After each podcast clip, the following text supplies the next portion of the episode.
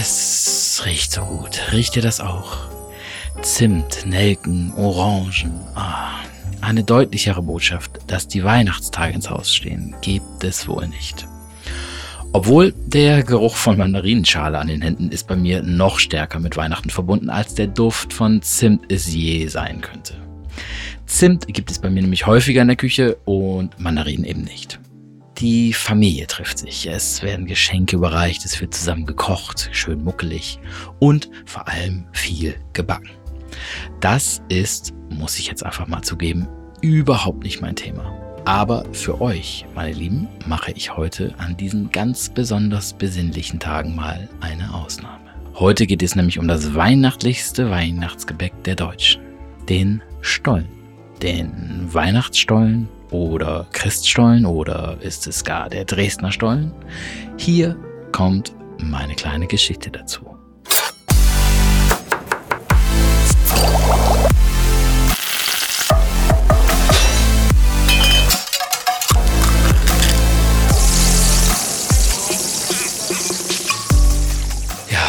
Die Geschichte zum Weihnachtsstollen, die ist, surprise, surprise, relativ gut schriftlich belegt. Belegt ist damit dann wohl auch die gründliche Bürokratie der Deutschen, denn ab dem Mittelalter wurde alles irgendwie und irgendwo niedergeschrieben und archiviert. Äh, wenn es denn nicht bei irgendeinem Stadtbrand oder ähnlichem ins Nirvana aufgegangen ist. So existiert es auch noch heute und kann dann von äh, Bugringen wie mir im Internet oder in Büchern nachgelesen werden. Oder dieser Bugrinch erzählt euch die gesammelte Geschichte in seinem eigenen Podcast. Frohe Weihnachten. Also ich fange jetzt mal ganz von vorne an. Äh, also keine Bange, ich bin nicht in Bethlehem und es kommt jetzt auch keine Geburtsszene.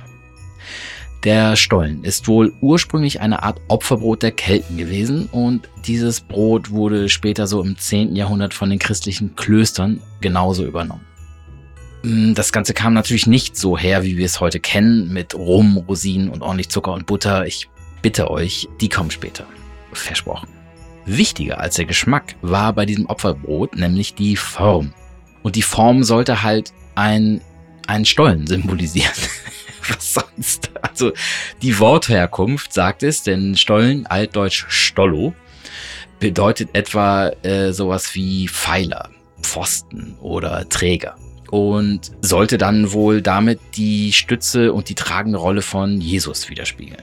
Und im Gegensatz zu den Kelten haben die Christen dieses Brot auch nicht als Opfergabe genutzt, sondern dafür, dass sie während der kargen Fastenzeit nicht komplett draufgehen. 40 Tage durften in einer eh schon nicht ganz rosigen und äh, fetten Zeit dann nämlich keine tierischen Produkte wie Milch oder Butter verzehrt werden. Es durften ausschließlich spezielle Fastenspeisen, wie zum Beispiel dieses Fastenbrot, verspeist werden und das auch nur einmal am Tag. Sonst komplette Entbehrung. Wer allerdings das nötige Kleingeld hatte, der durfte auch Fisch und Geflügel essen. Die waren erlaubt. Strange, aber. Okay, wir können uns diesen Teig äh, dieses Fastenbrots also als eine Mischung aus Mehl, Wasser und Rapsöl vorstellen. Das kommt der symbolischen Bedeutung dann auch schon recht nah also einem Pfosten. Ein Pfosten aus den Öfen der Naumburger Bäcker. Die waren nämlich vor roundabout äh, 700 Jahren ganz weit vorne beim Pfostenbacken. Der erste Bäcker, der es damals wagte, einen Teig mit Butter, Rosinen, kandierten Orangen und damit zu dieser Zeit, also ich sage es nochmal, wir sind am Rande des Mittelalters, noch sehr, sehr raren Gewürzen zauberte, das war 1429 ein gewisser Heinrich Drasto im sächsischen Fürstenhof in Torgau.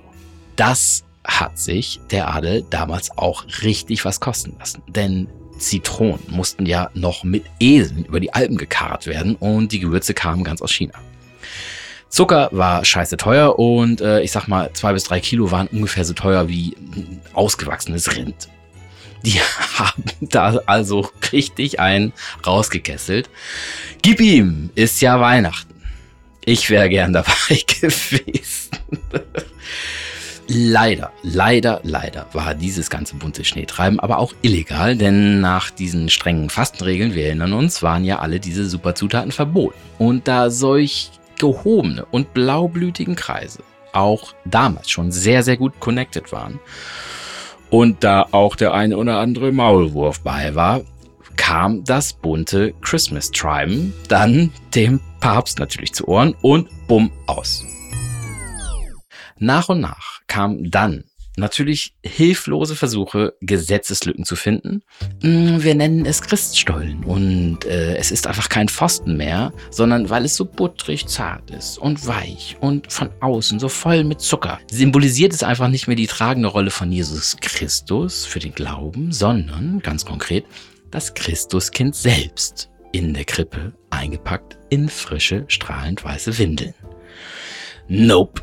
Auch das hat dem Papst nicht gefallen und das Verbot blieb sehr, sehr lange einfach, ähm, ja, Bestand. Und wirklich noch Jahre später hat zum Beispiel ähm, lustige Geschichte der Kurfürst Friedrich II., der Sanftmütige genannt, ich würde ihn tatsächlich Schlawiner nennen heutzutage, dem Papst versucht zu erklären, dass dem sächsischen Adel der Verzehr der Zuckerfettbombe doch bitte ausnahmsweise gestattet werden müsse, da es sich, Achtung, nach einem Wolfsbiss gut fürs Fieber ist. Also es senkt einfach nach einem Wolfsbiss, der ja so häufig passiert, das Fieber. Da fällt mir doch glatt einer der berühmtesten Bibelverse von Matthäus ein und führe uns nicht in Versuchung, sondern erlöse uns von dem Bösen. Guter Versuch, ehrlich. Es verging dann echt wirklich sehr viel Zeit und mehrere Päpste hielten dann diesem Verbot immer noch stand, bis 1491 Papst Innozenz der Achte folgende Regelungen des Fastens lockerte. Originaltext, Achtung. Als sind wir in den Dingen zu eurer Bitte geneigt und bewilligen in päpstlicher Gewalt in Kraft dieses Briefes, dass ihr eure Weiber, Söhne, Töchter und all eure wahren Diener und Hausgesinde der Butter anstatt des Öls ohne einige Pöhn, also Strafe, frei und ziemlich gebrauchen möget. Schau an. Wie schon erwähnt, das ist der Originaltext aus dem sogenannten Butterbrief von 1491, ganze 62 Jahre nach Heinrich Drastos Butterbombe im Christkindgewand. Danach ging es dann mit Butter weiter. Rezepturen änderten sich natürlich von Gemeinde zu Gemeinde, Geld wurde verdient, Missgunst erweckt und natürlich viel Streit geführt. Meißner Bäcker gegen Bäcker aus Siebenlehnen, die Dresdner gegen die Meißner und Siebenlehner zusammen und und und Majowei. Eigentlich wollte ich doch ganz besinnlich in Weihnachtsstimmung kommen. Und jetzt wird sich gleich wieder gekloppt, aber pff, ich springe einfach nochmal im Text. Klar ist nämlich, dass der Stollen eine deutsche Erfindung ist. Klar ist auch, dass es eine sächsische Erfindung ist und dass der in Dresden gebackene heute die größte Popularität besitzt. Und genau dieser ist heute sogar namentlich geschützt und darf zum Beispiel, wie der Champagner nur aus der Champagne kommen darf, äh, nur in Dresden hergestellt auch genauso heißen. Da ich nicht aus Dresden komme und ich auch diese Folge nicht in Dresden aufnehme, werde ich heute auch keinen klassischen Dresdner Stollen backen, sondern mich an ein Rezept von Richard Benet entlanghangeln, welches mir auf meiner Recherche am leckersten vorkam. Großer Unterschied ist hierbei nämlich, dass der Mann aus Frankreich eine Frangipane in den Stollen mogelt. Das ist eine klassische Mandelcreme, die den Stollen noch saftiger und noch leckerer machen soll. Ich bin gespannt.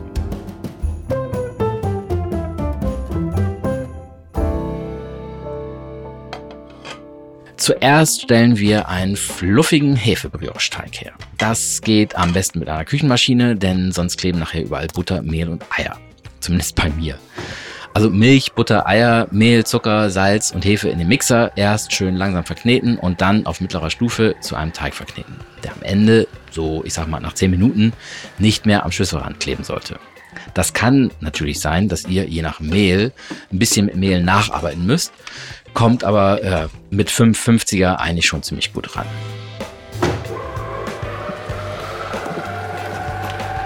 Ach ja, ähm, das Wichtigste und Geilste und Weihnachtlichste habe ich komplett vergessen. Denn wenn ihr dieses Rezept nachmacht, und das werdet ihr, tut euch bitte diesen Gefallen, füllt die Rosinen, Cranberries und das ganze Orangat und Zitronat einen Tag vorher in eine Schüssel und übergießt es mit Rum.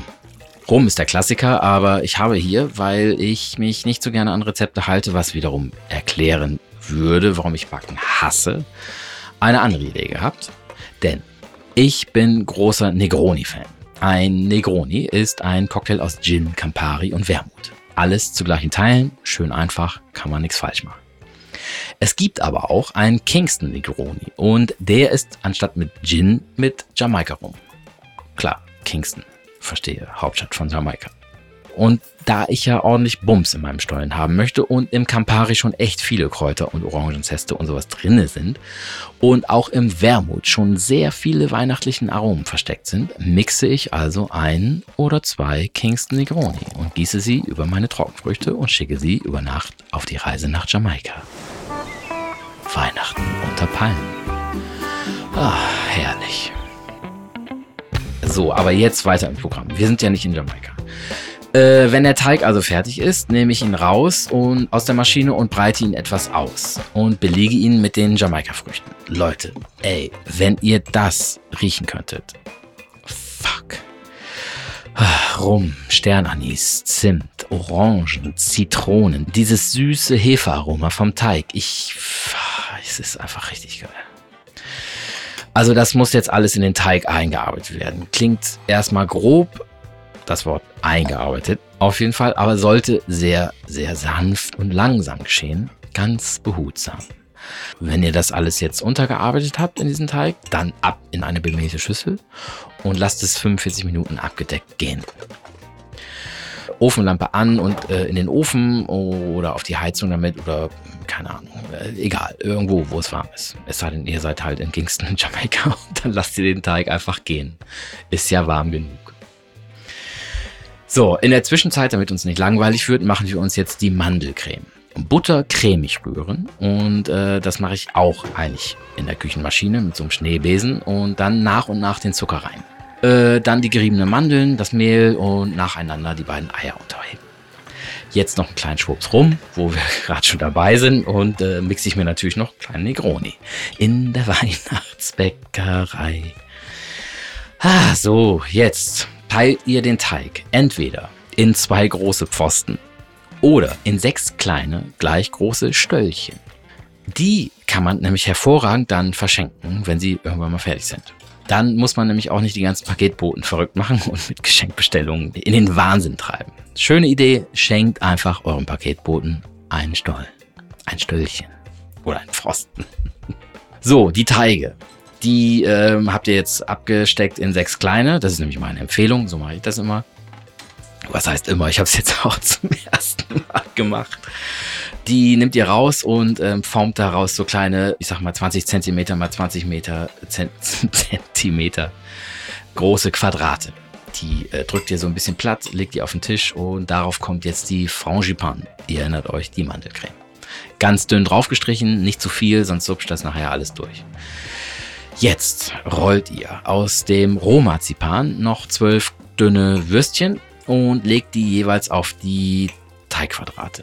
Also zwei Stück jeweils. Oben, unten. Nicht in die Mitte. Jetzt schlagt ihr die erste Wurst von unten mit dem Teig ein.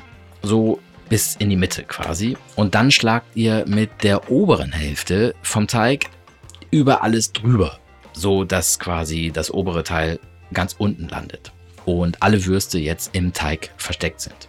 Und das könnt ihr jetzt ein bisschen zusammendrücken, ein bisschen nochmal in Form äh, stretchen und vielleicht auch die Seiten ein bisschen verschließen, dass halt nicht alles rauslupscht, wie ich gerade schon mal erwähnt habe. Und dann würde ich sagen, legt ihr drei auf ein Backblech, weil sonst wird es werden sie zu breit und äh, backen ineinander. Das wollen wir nicht. Also zwei Backbleche, jeweils drei Stollen drauf und äh, nochmal mit einem Tuch bedecken und nochmal für 45 Minuten gehen lassen.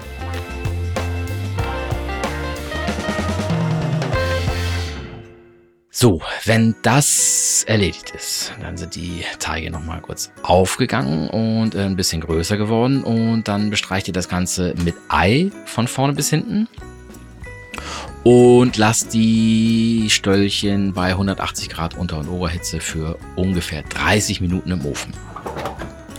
Wichtig, immer mal wieder reinluschern, denn jeder Ofen ist anders. Vielleicht müsst ihr die Backbleche drehen oder vielleicht ist es halt hinten heißer als vorne oder andersrum. Rum, habe ich gerade rum gesagt. Ich glaube, ich mache mir noch ein kleines. Ist ja Weihnachten. Bald zumindest.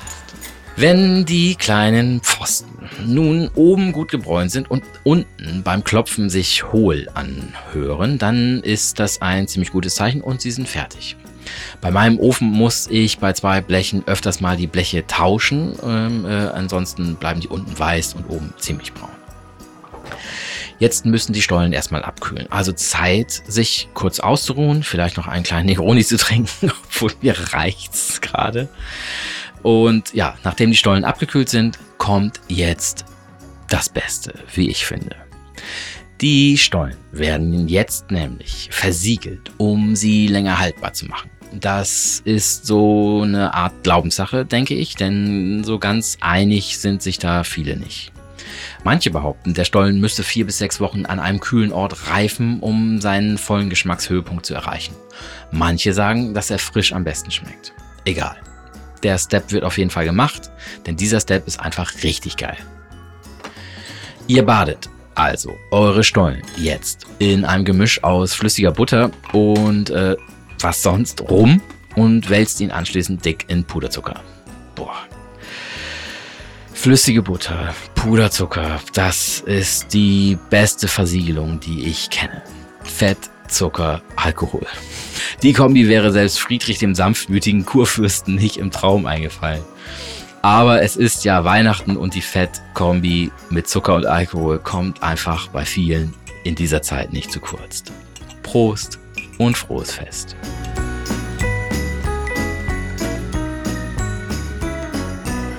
So, und jetzt wollt ihr natürlich einen soliden Tipp, wo ihr faul euren Stollen bestellen könnt. Richtig? Naja. Es werden zwar regelmäßig beste Stollen gekürt und auch vom Deutschen Brotinstitut erkoren, aber ich halte da ehrlich gesagt nichts von. Eine echte Stollenfreude ist doch einfach nur die daheim entstandene. Ehrlich, ihr habt jetzt sechs Stollen. Davon geht einer an den Paketboten, versprochen. Einer wird frisch aufgeschnitten. Und einer wird natürlich in Alufolie eingewickelt, in den Keller gelegt und dann habt ihr noch drei super Geschenke für Freunde, Familie und Nachbarn. Also, ich wünsche euch und euren Liebsten ein paar wunderbare, erholsame und vor allem genussreiche Weihnachtstage. Trinkt nicht zu viel Negroni, erholt euch, passt auf euren Fettzucker-Alkoholbalance auf und wir hören uns hoffentlich in der nächsten Folge zum Klassiker des Jahresende. Genau, dem Fondue, dem Käsefondue.